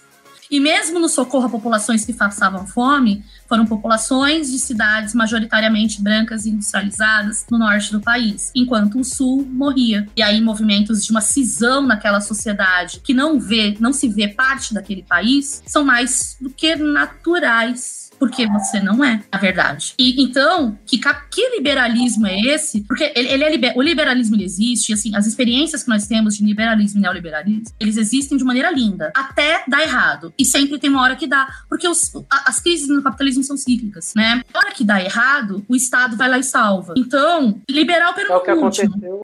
É, e aí você tem uma repetição disso em 2008. É, agora você a questão da Ford no Brasil. Mas, por exemplo, 2008, com aquele boom lá, que você teve estouro da bolha imobiliária nos Estados Unidos e tudo mais. Quem foi lá a mão, a mão nada invisível, que foi regulamentar aqueles mercados? O Estado. E ele regulamenta como? Porque não se produz dinheiro. Em cima da exploração das periferias do capitalismo. Olha nós entrando nesse balaio de novo. Então, é isso. Eu não conheço, de, de verdade. Eu acho que o neoliberal, o liberalismo, a, a, ideia dele, ela é uma ideia equivocada, entendeu? Bastante equivocada. Quem fala sobre isso não entende os ciclos de riqueza e miséria dentro do capitalismo, dessa produção e a exploração da periferia. E só é bom se você está numa posição do privilégio dentro desse sistema. Senão, não, não dá para ser pobre neoliberal. A não ser que você não saiba do que você está falando. É, é isso. Não, não dá para ser, né? Então, não, não, vejo essa possibilidade, porque o Estado está intervindo sempre, né? E sobre a questão que você falou dos costumes, liberal na economia, conservador nos costumes, a gente tem que pensar que a raiz do liberalismo econômico ele vem de uns Estados Unidos e, e vem dentro de pensadores e filósofos, esses, esses autores do liberalismo, eles são majoritariamente protestantes. Então, ser liberal na economia e conservador nos costumes é a raiz do liberalismo. Não tem uma contradição aí, muito pelo contrário. E, eles se complementam. Porque você não tem que é, defender o privilégio de classe. Defender o privilégio de classe também é defender os símbolos da sua classe, que é ser branco, cis, blá, blá, blá, blá, blá. Então, tá tudo certo. Fala, Marcos. Só, é, só, é só uma coisinha, assim, aproveitando essa da raiz do liberalismo, é porque o John Locke, né, que é o pai do liberalismo político, ele apoiava um liberalismo voltado para a Europa, mas inclusive ele financiava instituições que apoiavam a escravidão. Então, tipo, ele já nasce, ele já nasce, todo esse pensamento nasce dessa contradição. Uhum. É, eu posso puxar já para a questão da esquerda já? Ou vocês querem complementar, querem conversar? Fica à vontade. É, é porque ela falou da questão das crises e aí é, uma das minhas bases teóricas que eu estou utilizando muito esse ano é a Rosa Luxemburgo, e ela traz muito disso. E aí eu estou é, já né, citando a questão da esquerda, porque a esquerda também tem muita discussão em termos da economia, de como é o projeto, uhum. do que acontece, tanto que Cuba é diferente de China, que é diferente de como era a União Soviética, que é diferente da Coreia do Norte, do Vietnã. É, mas o que acontece, né? Naquela época, a Rosa Luxemburgo ela fala: não, a gente tem que colocar gover um governo de operários aqui, não sei o quê, e formam operários na Alemanha, na Itália, na própria Rússia. Só que aí, quando a Rússia faz a revolução, e aí Lenin fala, a gente precisa de um projeto econômico, cria a NEP, a Rússia, a Alemanha, a Itália, elas se dividem. Porque tem pessoas que olham e falam, ó, a NEP não funciona como economia. E aí, por quê? Ah, porque a NEP ela pede uma centralização do poder, ela vai reforçar a burguesia rural, a burguesia agrária, e acontecem diversas discussões e tudo. E até hoje eu acho que não existe um projeto consolidado, a gente tem que analisar as particularidades do Brasil para pensar em uma economia do Brasil e tudo mas tem diversos exemplos de como funcionou, né? Porque a Rússia ficou viva durante muito tempo e se desfacilou por diversos motivos, não só a questão de um projeto econômico que talvez não fosse eficiente. Mas, por exemplo, a Coreia do Norte está viva até hoje. Qual o projeto socialista que eles têm? Qual o projeto econômico deles? Cuba, com os diversos embargos que recebe, tá lá. E não só os socialistas, mas a gente teve as experiências zapatistas, tem a LZN, que é de indígenas e anarquistas. A gente tem. A, o Chile está passando por uma mudança, embora ainda seja gradual, ainda está passando por uma mudança. A China existe discussão se é socialista ou não. Eu acredito que seja um socialismo de Estado, que vai demorar muito para efetivamente mudar, mas é, tem um pezinho lá, que já é um passo. É, mas a gente tem como que vai ser o processo da Bolívia agora, porque a Bolívia está passando por um processo de luta popular, de mudança de, de governo, de entrada de muitos indígenas principalmente mulheres indígenas do governo, como que vai ser. É, então, existe toda essa discussão que, meu, acho que a Patrícia pode falar melhor que eu como ou o Ícaro é, também pode trazer muito mais, mas eu só queria dar essa questão de como ocorre uma baita de uma divergência de qual seria o modelo ideal para realmente concluir isso aí. Uhum. É, é aquilo, né? O quem está debatendo aqui, né? Não é simplesmente esquerda e direita, gente. Tem esquerdas, direitas, só, uma coisa, só mais uma coisa que eu esqueci de citar, a uhum. Rosa, uhum. mas para uma sociedade onde sejamos socialmente iguais, humanamente diferentes e totalmente livres. Olha aí, ah, é, é, gostei dessa frase. Muito bom. Muito bom. o, mandando aqui a interação da galera, na Luísa mandou aqui que a opinião é gente, né? Aquela discussão que a gente falou. O Emanuel Luz mandou aqui, né, aquele liberalismo freestyle, né? Exatamente, né? E não é só liberalismo freestyle, né? No Brasil tem muita coisa freestyle, eu vou te falar, viu? Tem muitos ideais freestyle, né? Descer aqui os follows tanto do Na Luísa e também do RX Sunplay, né? Fica aí à vontade também para mandar suas interações, viu? Mas é, tem aquela coisa também, né? A gente debateu agora, né, a questão de o que é o conservador, né? E, e, lembrando que conservadorismo do, da visão política, né, é que ele vai querer sempre que o, quem está no poder continue. É isso, né? E que seria oposto ao progressismo, né? Porém, meus amigos e minhas amigas, né, companheiros e companheiros, eu gostaria aqui de perguntar uma coisa para vocês, tá ok? E agora eu virei uma mistura de pessoas. É, existe conservador progressista ou um progressista conservador? Como é que seria isso? Quem gostaria de explicar isso aí pra gente? Olha, existe sim é, conservador, progressista ou de esquerda, né? Melhor, conservador de esquerda. Eu tenho amigos que são é, católicos, é, até fundamentalistas, mas assim, sempre votam na esquerda. Pelo menos é o que eu vejo. E defendem mais ideias ligadas à igreja, ao cristianismo, né, e, e tem algumas atitudes conservadoras também. Na questão de costumes no dia a dia. Uhum, uhum, sim. E, e Marcos e Patrícia, o que, que vocês estão vendo por aí? Muito progressista conservador? Muito conservador progressista também? O que, que vocês estão vendo? Olha, eu, eu vou falar uma coisa, né? Existe é, conservador progressista? Existe. Mesmo porque se você pensar no progressismo como uma forma de ver a, a economia e o, a, o desenvolvimento do país, você pode pensar no Getúlio Vargas, ele era um conservador progressista. Não significa que ele seja de esquerda, Deus me livre, não estou dizendo isso, pelo amor de Deus, né? Não é isso que eu estou dizendo, né? O que eu estou dizendo é que ele era alguém conservador, de direita, mas era uma direita progressista, do ponto de vista econômico. Então, é aquilo que eu falei, é um posicionamento, a gente tem que sempre pensar do que, que a gente está falando, né? E quando ele fala, quando ele faz, por exemplo, a criação das estatais, entendeu? E uma série de outras coisas. Então, essa visão, ela ser progressista ou não, muitas vezes não depende de você ser conservador ou liberal, ou de direita ou de esquerda. É uma visão de economia, no geral. Quando a gente fala de progressismo, é disso, né? Agora, se a gente vai falando, por exemplo, de. Se a, a pergunta sobre progressismo for sobre a, a, a respeito de mudanças nas estruturas sociais, nas nossas formas de se relacionar, aí, aí é uma outra coisa. Aí nós estamos falando de um outro assunto. Né? Mas progressismo é completamente possível. Inclusive, dentro disso, Kaique, que você estava falando, é, como a, a gente estava falando de como no Brasil as, as coisas são né, interessantes nesse sentido, é, você tinha um grupo é, na década de 30, desculpa, na, é isso mesmo, no final da década de 30 e na década de 40, tinham grupos bastante progressistas do ponto de vista econômico no Brasil, que se ligaram a dois partidos que, inclusive, eram imensos no, no Brasil: o Partido Integralista e o Partido Nazista Brasileiro. O Partido Nazista Brasileiro ele foi o segundo maior partido, partido nazista do mundo, fora da Alemanha. Então, eles eram economicamente progressistas e queriam manter as estruturas e voltar, se possível, elas da escravidão. Pra você ver como os conceitos têm que ser bem delimitados e a gente tem que ler sim, tem que estudar mesmo. Vai lá no Facebook, tem o grupo do Funkeiros Cult, Funkeiros Cults, né? O último bailão. Então, tem um que, olha, podemos ser presos por isso, mas eu vou falar mesmo assim. Tem um do grupo do Funkeiro Cult que é só de troca de PDF. Gente, é uma riqueza aquilo. É uma riqueza. Leia, estude, saiba do que você está falando. É importante. Uhum. Porque senão a gente cai nessas coisas. Ah, então quer dizer que os nazistas eram de esquerda? Ai, gente, por favor. Porque ele era economicamente progressista? Não, uhum. né? É, cada coisa aí, gente. Mas chegou a hora da gente entrar em algumas polêmicas aí agora também, hein? Vamos falar de política internacional. Porque a galera fala assim, não, porque tal país é de esquerda, tal país é de direita, né? Não, porque ó, temos que ser contra tudo que tudo que vem da China, a gente tem que ir contra, entendeu?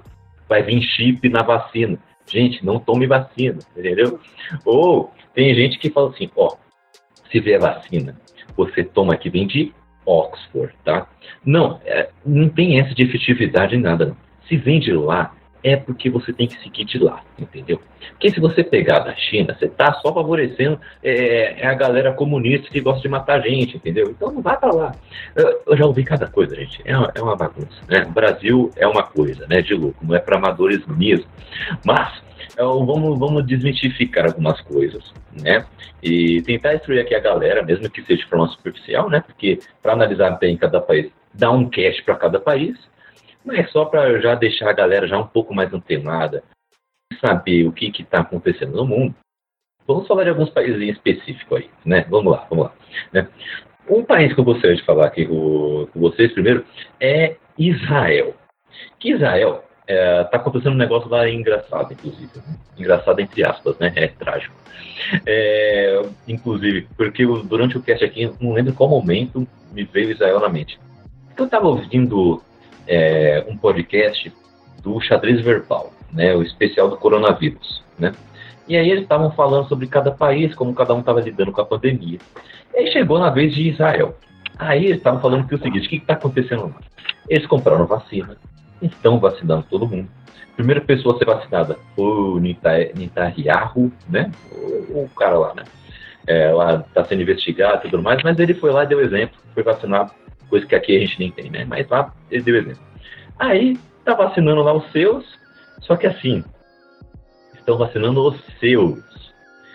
A galera palestina, eles não estão vacinando, né?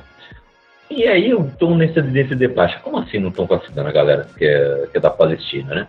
É, então, aí tem lá umas brechas nos acordos, né? Tem um acordo de Oslo que fala uma coisa, tem um acordo da ONU que fala outra coisa, por aí vai. A questão é que o mais inteligente seria vacinar todo mundo, porque senão, né, se vacinou os seus, mas o vírus continua andando, que burrice. Mas, né, o, tá tendo esse debate por lá, né. E aí, Israel seria legal a gente debater um pouquinho aqui do que está acontecendo lá, né. É um, tem um presidente lá que está se mantendo no poder há muito tempo, né, é, e se depender dele, ele vai continuar assim, né. Porém, né, é, ao mesmo tempo, há algumas coisas assim que algumas pessoas poderiam dizer que são progressistas que estão observar, né? Por exemplo, a maior parada gay, tirando daqui de São Paulo, é a de Israel. Sabiam disso? Olha só. É, lá Israel tem um movimento assim grande, né? E eu queria saber de vocês. E aí, Israel é o que? Direita, esquerda, centro? O que vocês pensam sobre isso? Mano, eu soltei a bomba. Posso, posso começar? Manda aí. Quem começa?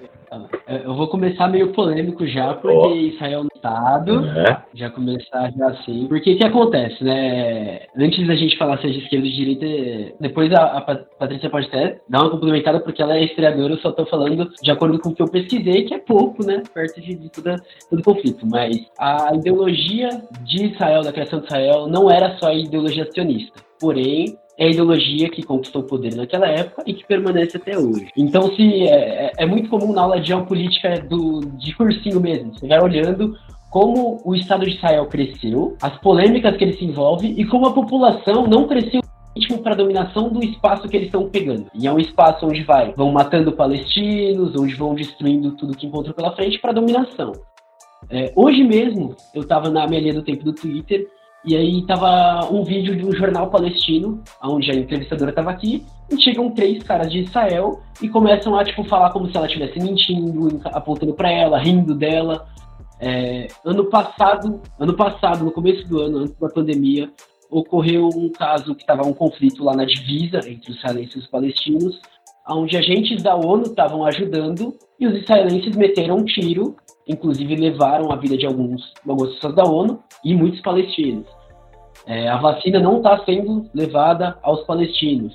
Então, tipo, é, que Estado é esse que vive é, de aglutinação da vida dos outros povos e diretamente assim, sem, sem ligar para nada, sem interferência nenhuma? Se eu não me engano, lá é o lugar onde tem um conflito armado contínuo há mais tempo na nossa história. Lá não para de ter conflito armado. É, e o apoio vem de quem para Israel?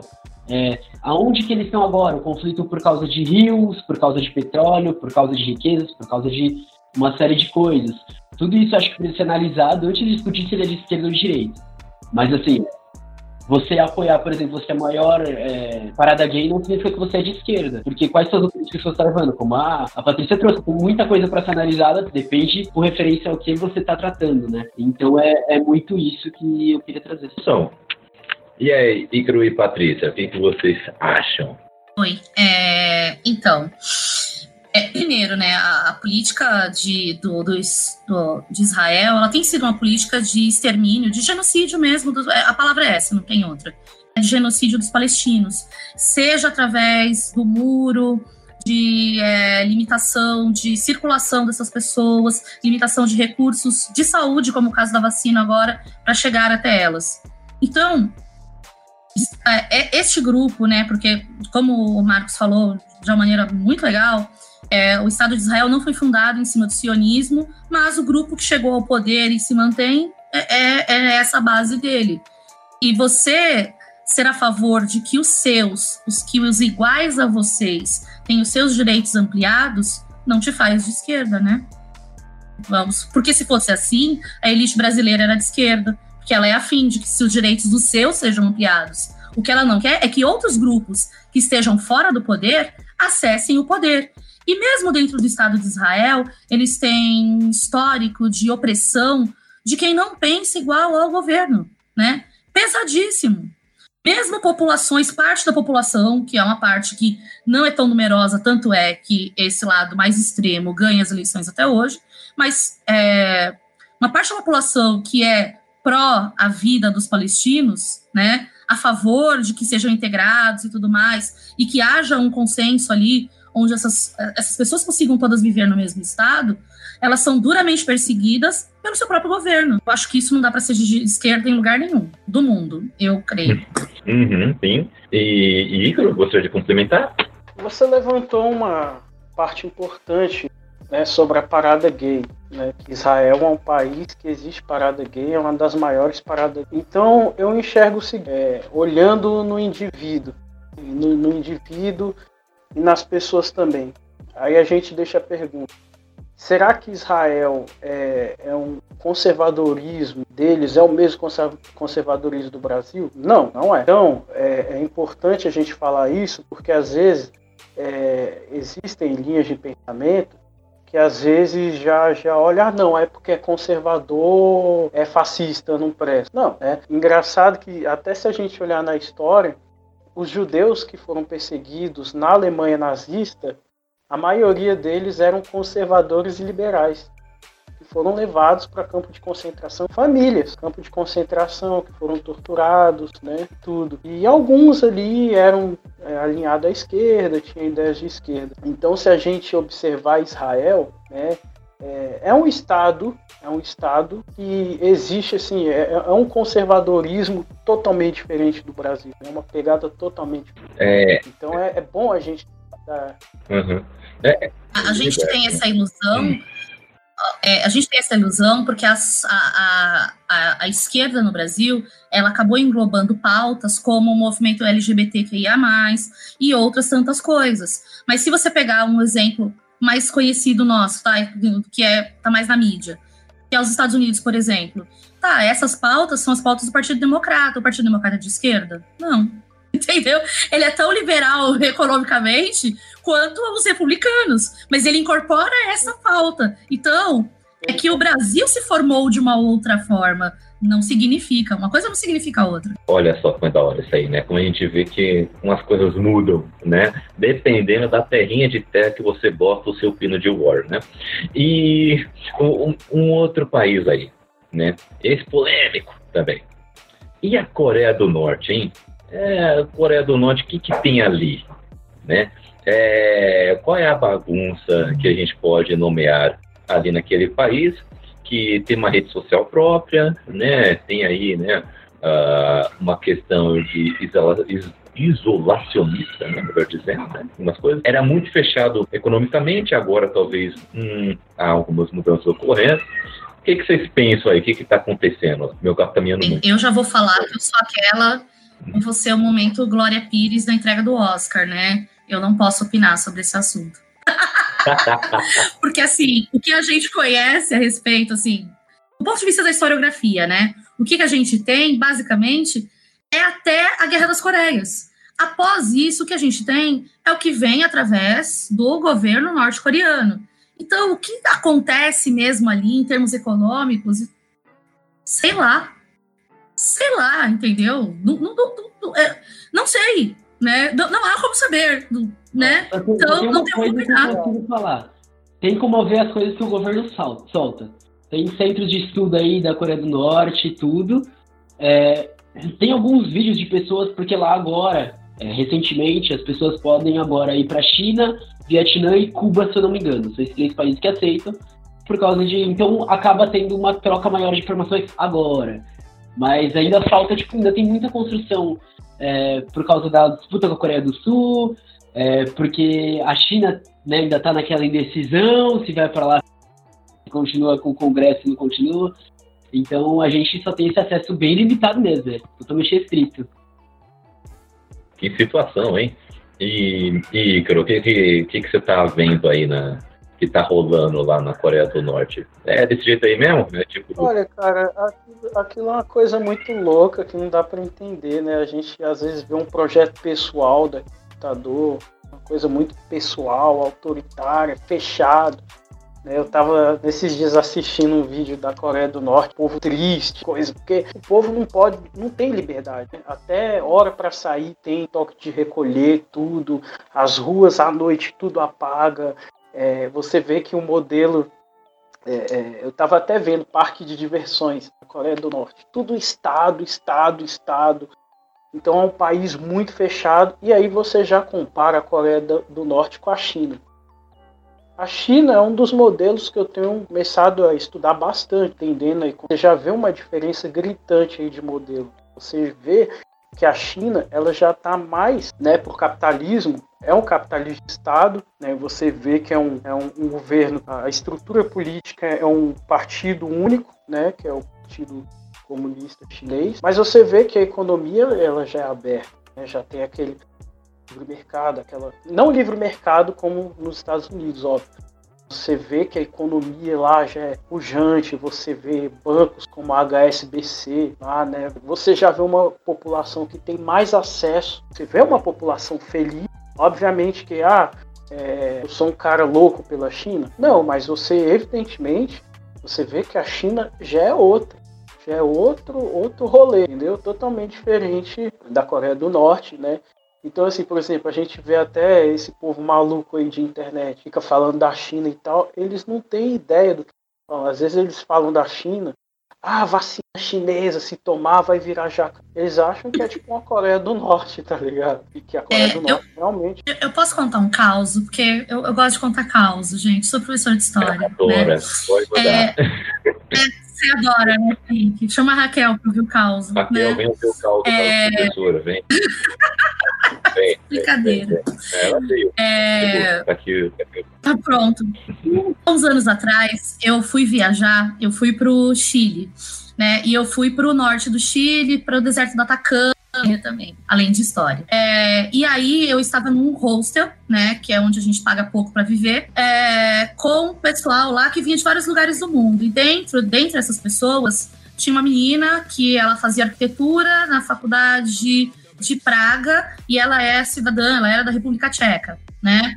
E uma outra que era economista, estava fazendo doutorado da China, chinesa, fazia doutorado na China em economia e tava todo mundo lá por causa do rolê astronômico, entendeu? Dos telescópios e da beleza do deserto Atacama. Muito bem. Aí um dia, regado muito vinho chileno, maravilhoso e custando super baratinho, né? Aquele detalhe, vem na caixinha, sabe caixinha Tetra Pak de leite? Aí você olha para a caixinha e fala, não dou nada nesse negócio, né? Nossa, maravilhoso. Muito bom. Mas continuando, aí estamos lá numa noite regada a vinho e falando sobre comunismo, né? A menina da República Tcheca, quando falou, a gente começou a falar ah, sobre o comunismo, como isso é o socialismo, seria não sei o quê, blá blá blá, possibilidade para o Chile. E isso a, a, dona do hostel, que é chilena, estava junto com a gente. E aí a menina da República Tcheca falou: não, vocês estão errados, esqueça essa história. Comunismo e socialismo é um horror, é opressão, é a morte. Porque é a experiência dela na República Tcheca, que virou Tchecoslováquia e que estava na cortina de ferro e tomando o pau da União Soviética. Então, essa é experiência dela com isso, né?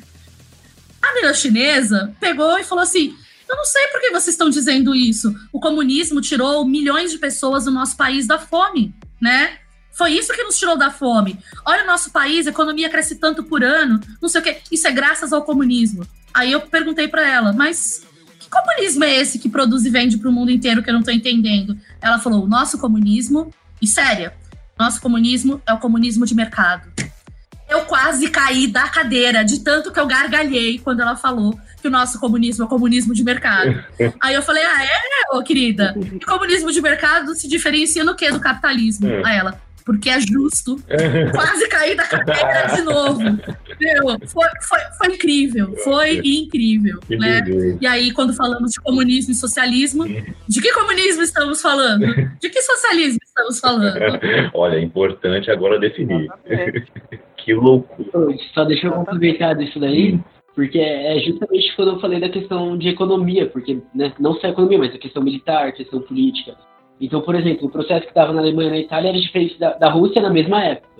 É, foi o que eu falei, a Rosa Luxemburgo ela olhou para o que Lenin fez após 1917 e falou, ó, isso que está fazendo tá errado. E a gente viu nos próximos anos que aconteceram diversos problemas. Aí eh, chega mal, acontece né, todas essas tretas e não sei o que lá na China e tal, não sei o que. Eles implementam uma coisa, ó, a cada 23, 20, 30 anos a gente vai rever tudo que está acontecendo.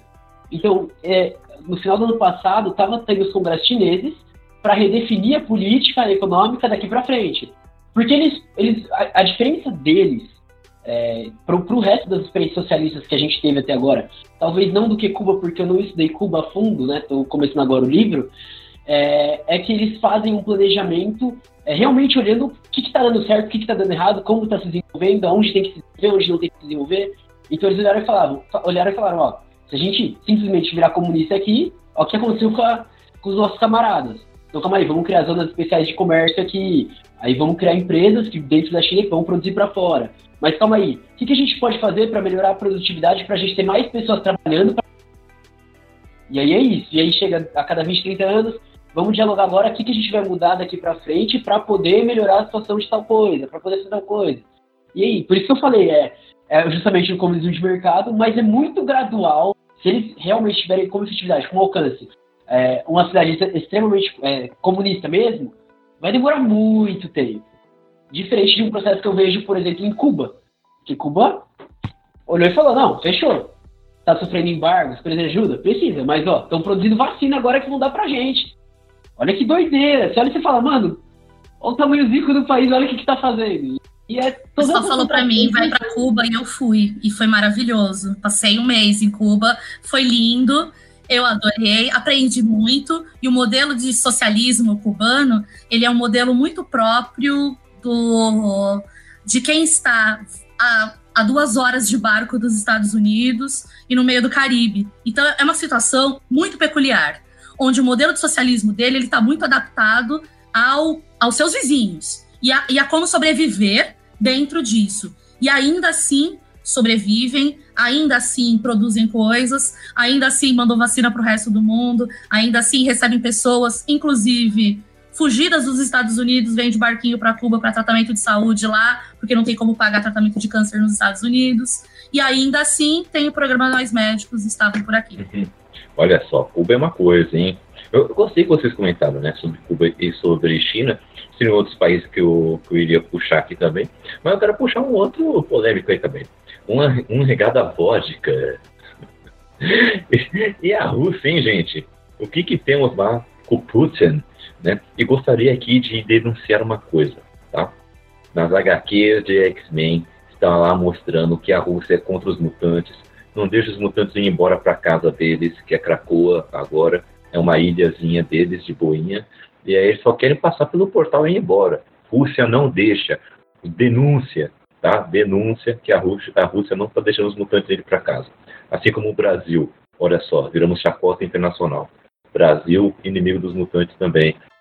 Denúncia! Aqui, que aqui o cappuccino também é um cappuccino de denúncia. tá? Mas e a Rússia, hein? A Rússia é esse capitalismo soft? É um comunismo adaptado? O que está rolando lá na Rússia, hein? Além de muita vodka. E o Putin, né? sair na briga com o urso. O montador de É. né? É, a Rússia é um caso assim do, é, que do, do, do- o fim da União Soviética, aquele modelo, a desagregação daquele modelo levou ele para o outro extremo, né? Levou, levou para o extremo de um, de, um, de um radicalismo do que há de pior no capitalismo. Só que mantendo estruturas de pressão em cima da população, de cercear direitos e uma estrutura policialesca vinda do regime, do, do autoritarismo dentro do meio para o fim da, da história, da, da, história da União Soviética. Entendeu? Então você manteve o pior dos dois mundos. O pior do capitalismo com o pior do modelo de comunismo que eles tinham, né? E juntaram tudo naquele país. Porque só para você pensar que o Putin, ele é primeiro-ministro ou presidente desde quando se tornou Rússia, porque assim, teve um ou outro momento que ele não estava oficialmente. Não significa que não estivesse oficial, oficiosamente, porque eu não sei, entendeu? E, e que vem de uma história de espionagem, de pressão, de cerceamento de direitos da população, e continua mantendo isso, até mesmo nos mutantes, até mesmo na HQ, né? Então, gente, é isso, é uma junção. Não dá pra falar, você fala, ai, a Rússia é um país comunista. Não, muito pelo contrário, né? É, é interessante porque eu, eu gosto muito de James Bond, né? Lá, momento aleatório, né? E aí você pega e assiste os 26 filmes do James Bond, acho que são 26. É, e aí você vê um, o histórico da visão do russo ou do soviético pelo, pelos Estados Unidos, ou pela Inglaterra, dependendo, né? Então, pelo Ocidente, esse Ocidente capitalista, como ele o vê. E aí, assim, eles foram dos espiões que queriam matar a humanidade com bombas atômicas, para nos últimos filmes, eles são donos de impérios de petróleo, de minérios, não sei o quê, no nível de corrupção nunca antes vista, o Brasil é fichinha, perto daquele nível de corrupção, onde eles têm um domínio à base da, da, da coerção física mesmo, de toda a população, e que achou ruim a gente mata, some, vai pro saco, né? E, e isso tá muito longe da realidade da, da, Rússia hoje? Eu acho que não. Pelo que a gente vê e lê no, nos meios de comunicação, talvez não. Obviamente, é também uma pluralidade, é um país gigante, deve ter milhares de realidades diferentes ali dentro. Mas essa é a que a gente conhece mais de quem tá aqui. É, exatamente. Exatamente. É, a Rússia eu vejo como um país neofascista. Vê que é um país que ele começou a, desde a União Soviética. A União Soviética era muito autoritária, sabe? A gente tem até o exemplo que, a, que você trouxe da, da, União Soviética, a Patrícia trouxe, que é o seguinte: a menina comentou, mas gente, eu, a, o comunismo não, não na, aonde eu vivi não era assim na Tchecoslováquia, né, na República Tcheca. E Cara, se a gente observar a história do mundo, eu estava até vendo um documentário mostrando que quando a União Soviética tomou uh, o lado oriental, né, tanto a Tchecoslováquia quanto a Alemanha Oriental, cara, eles arrocharam. Eles fizeram uma ditadura do mesmo naipe do nazismo, enforcando geral, matando professor. O parlamento é, é, era muito ligado ao comunismo o comunismo né, da Tchecoslováquia, eles tomaram tudo. Então, a partir daí, desse autoritarismo, desse contexto que a gente vê, né, a gente vê que da, do autoritarismo da União Soviética, ok, caiu o muro de Berlim, é, acabou a União Soviética, mas eles continuaram sendo autoritários. Teve até uma explosão no parlamento é, russo que aconteceu em 91, né, um ataque aconteceu, e aí depois, logo em seguida, veio Putin. Ele já está há anos aí, né, como o presidente, só que tem morte, é, assassinato, muita corrupção, ninguém pode se levantar. É, eles são homofóbicos, é um país extremamente autoritário homofóbico, né? Então, a, a Rússia, hoje eu vejo eles muito mais como neofascistas, né? Diferente da China, a China é um, é um país que quer apostar no mercado, né, no, no capitalismo. Tem lá os, a representação, o partido é comunista, mas você vê que eu estava lendo que dentro do Partido Comunista Chinês tem frentes conservadoras, liberais, tem, tem várias divisões. Então, assim, é um país que está em outro. A China está em outro patamar comparando com a Rússia, É outro rolê, cara. É outro universo, né? É impressionante. É, outro rolê. Uhum. Só falando sobre a Rússia, que, né, voltando para a União Soviética, porque acho que tem que retomar de lá, é, é interessante a gente olhar, primeiramente, por exemplo, para coisas como o livro Negro do Comunismo, que ele vai falar sobre a dizimação de milhões de pessoas da Rússia, na, da União Soviética, e a Laura Sabino, não sei se vocês conhecem, ela fez um vídeo onde ela coloca as bases de onde foi tirado o material do livro do livro do Negro do Comunismo, e ela mostra que mais de metade do livro já não tem nada com nada, mas tudo bem. Um, fica aí a, a, a, dica. Mas é interessante porque aconteceram, aconteceu um processo que talvez seja o que tenha se mantido para o governo continuar autoritário, que é o processo da burocratização russa. É, começa com começa com Lenin, na verdade. Stalin dá uma aquela forçada nessa, nesse processo de burocratização, mas as pessoas que estavam ali disputando com Stalin, acontece tipo uma coisa muito louca. É, putz, eu não vou lembrar o nome do cara, não lembro se é o Radek ou se é algum amigo do Radek, mas tipo, tinha Trotsky, a Krupskaya, Radek, Stalin, tudo. E eu, eu acho que foi o Radek, quase certeza.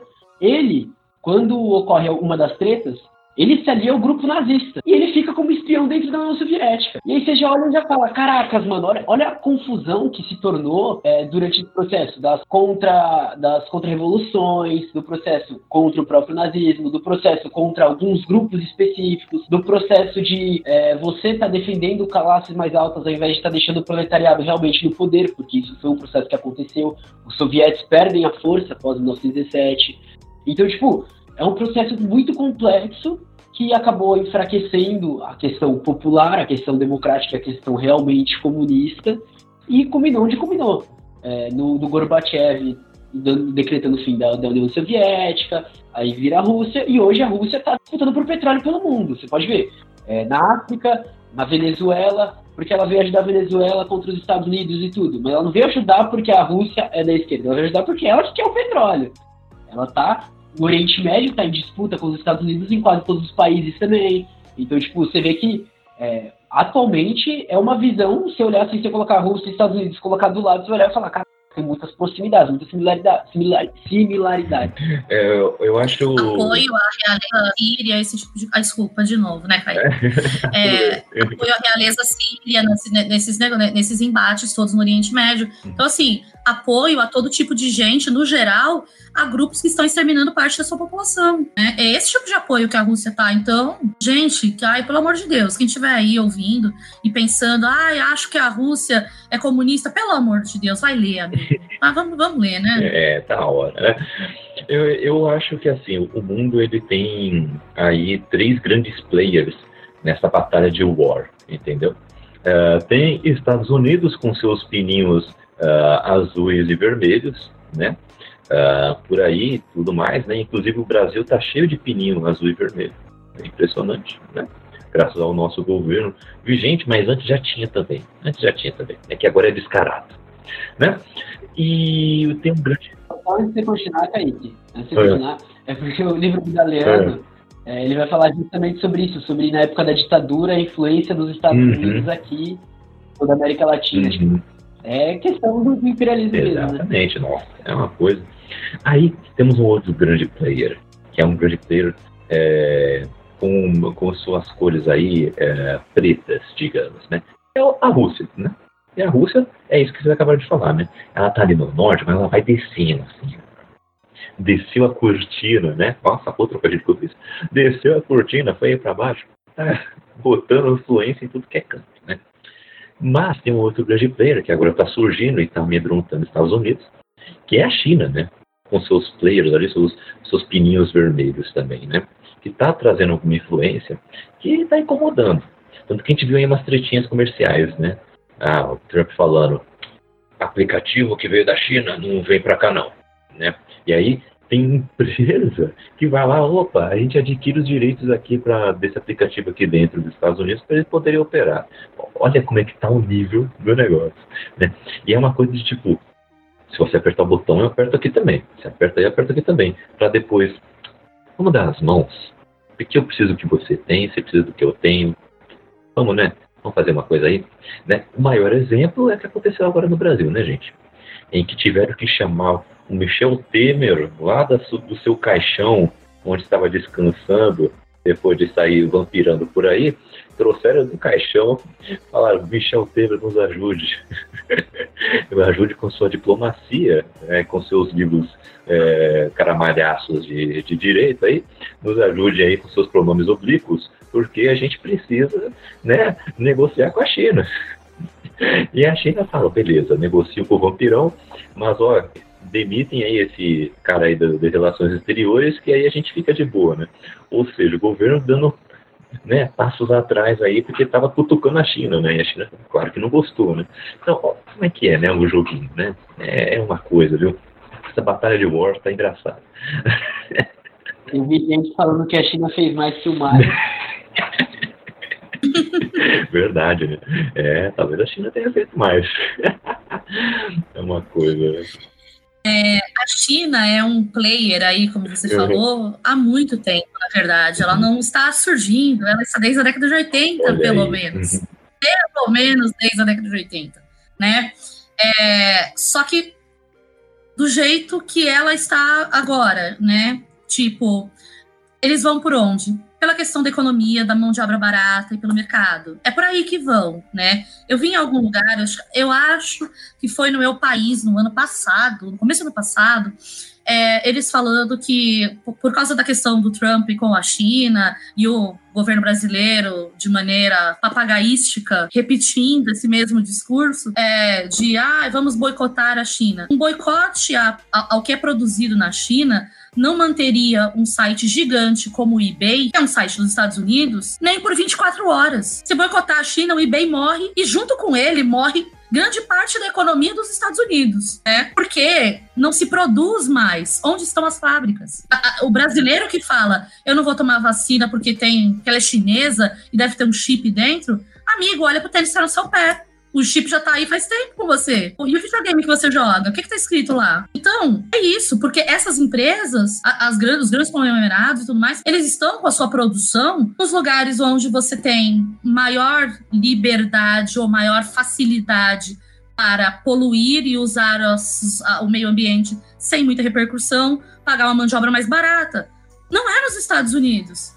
Então, então não existe, isso aí é uma bobagem, e na verdade, se a gente prestar bastante atenção, o grande player dessa história há um certo tempo, só está bem descarado agora, é a China. Os outros dois são bem dependentes da economia chinesa. A hora que a economia chinesa parar de crescer, olha, vai ficar feio o negócio, viu? Muito louco isso que a Patrícia falou, porque tem aquele país na, em África que tem uma cidade que é a cidade descarte, que é só lixo eletrônico, as pessoas vivem de catar lixo eletrônico e vender lixo usado. E se, assim, é, a reportagem sobre a cidade, é, eu não vou lembrar o nome agora, se alguém lembrar, por favor. Porque é, é um negócio tenso, assim, tipo, de se olhar e falar. É, é, é a mesma situação dos lixões aqui, só que em uma cidade, tipo, é enorme, é bizarro. É, no Chile, a, a produção de cobre no Chile, ela é grande parte da economia chilena, né? E, e assim, a, a produção de cobre e uma série de outras coisas, de produções lá e de infraestrutura chilena, ela é toda chinesa, desde o meio do governo Pinochet. Porque eles privatizaram tudo naquela época. E tudo foi privatizado e venderam para os chineses. Lá na década de 80. Na verdade, o pessoal então brinca, inclusive, sobre isso no Chile, né? E ele fala: não, a gente vai conseguir fazer alguma coisa aqui no dia que a China estiver preocupada com outra coisa. No dia que a China estiver preocupada com outro assunto, a gente consegue fazer alguma coisa aqui. Porque a economia deles, basicamente, é ser mão de obra e produzir coisas para os chineses apenas. E só, e acabou. A exceção é o vinho. Que beleza. É igual a nossa matéria-prima aqui no Brasil, né? A soja, por exemplo. é verdade, é verdade, hein? Então, gente, eu gostaria até de explorar outros países, mas a gente já está estourando nosso tempo. É, mas que papo da hora que papo legal ter vocês três aqui. É, a gente tomou as escolhas certas aqui. Vamos chamar aquela, aquela outra pessoa. A gente acertou. Eles são demais, tá? E agora é a hora, inclusive, de vocês falarem quem são vocês na fila do pão, quem são vocês aí no rolê. Falem aí pra gente onde vocês estão produzindo conteúdo, onde vocês estão batendo papo, onde vocês estão postando suas fotinhas, que sejam, onde estão tweetando e, e despejando o vosso ódio por, com esse 2020 temporada 2, que é 2021, né?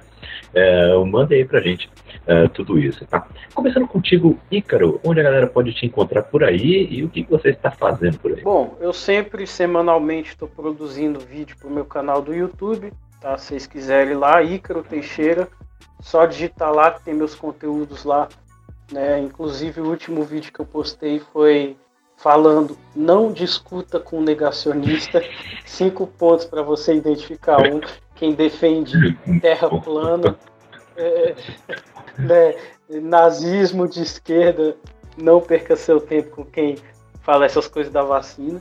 Né? É, meu Twitter, eu sempre estou online agora, o Twitter era uma rede que eu não tinha tanta presença, mas agora eu estou mais presente. Meu Instagram também, Ícaro Teixeira. É só ir lá que eu estou nas redes sociais. Também, só para finalizar a apresentação, eu tenho um canal de música também, que se chama Ícaro Records, que é um canal meu, né, de música. Eu sou músico também, artista. E lá eu falo de artistas, de coisas voltadas à política também, de letras e tal, hip hop, rock, em geral. Que massa, que, que da hora. É um cara cheio de talentos, né? Ah, fala aí da sociedade, fala aí da cultura, política, e falar de música também, como se dá, né? Ah, por que, né? Por que não, né? Excelente aí, Ícaro. Gente, vamos lá seguir o Ícaro, que o cara manda bem demais, manda bem demais. Professora Patrícia, ah, mestra, diga aí pra gente onde a galera pode te achar por aí. Eu sou uma pessoa semi-digital, então eu né, tenho muita intimidade com isso. Na verdade, eu não tenho Twitter, inclusive, e nem canal no YouTube. Não, não tenho. Eu tenho Facebook, porque alunos fizeram para mim há anos atrás, porque eu nem estava ligada nisso. Né? Então, e no Facebook eu estou como Patrícia A.O. Farias, destilando ódio e falando também sobre história, diversos aspectos de história. É, e no Instagram, Patri Farias. Parece uma piada, mas não é. É esse mesmo, Patri Farias, onde eu gosto de colocar fotos de todos esses lugares e dessas discussões e dos grupos dos quais eu faço parte e, e tudo mais.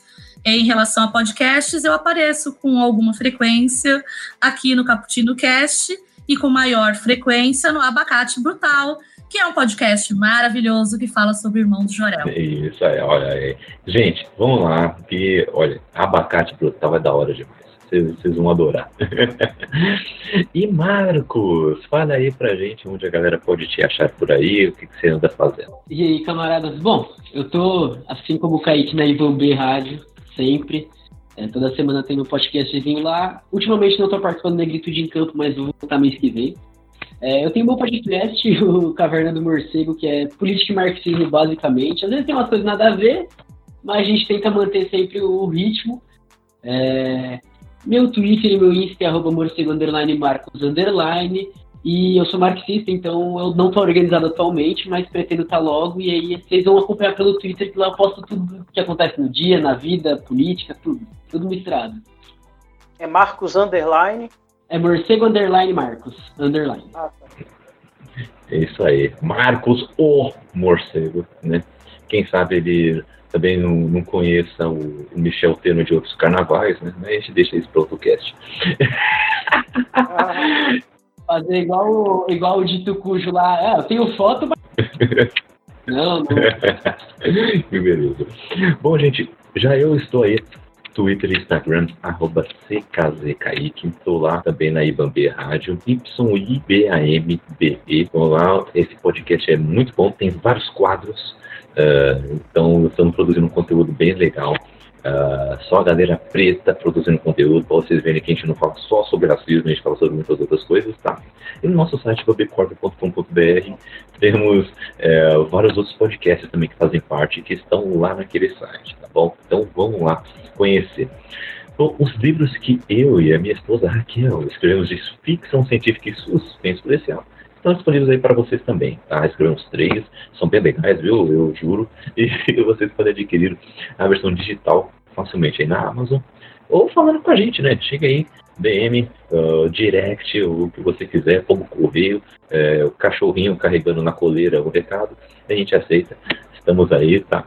E temos alguns livros físicos aqui também, principalmente da Sombras da Mente, viu? Então é um suspense policial, é, vocês vão gostar. Então, entre em contato com a gente que estamos aí, tá? Bom, gente, para encerrar esse cappuccino, sempre bom lembrar que sempre quando vocês quiserem saber quando que estamos em live, entre no nosso Twitter, a gente sempre anuncia lá, e também no nosso grupo do WhatsApp, tá? Que é o Clube do BTB onde a primeira regra do clube do BTB é falar sobre o, o clube do BTB, tá? É um pouco diferente da, da, referência, tá? Então, vem bater um papo com a gente aí. Eu mandei o link aqui no chat, tá? Também na descrição desse podcast, tá? Entre aí em contato, vamos bater um papo, tomar um cafezinho e discutir sobre a vida, o universo e tudo mais, tá? É, sempre lembrando que vocês podem nos apoiar aí no, no Padrim e também no PicPay, além de se inscrever aqui no nosso canal aqui da, da Twitch, né? Onde fazemos algumas gameplays, onde gravamos outros podcasts e por aí vai. Beleza, gente?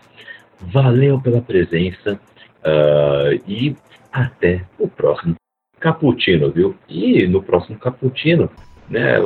Venha é, inteirado do assunto para saber para qual lado que você vai cortar aí, hein?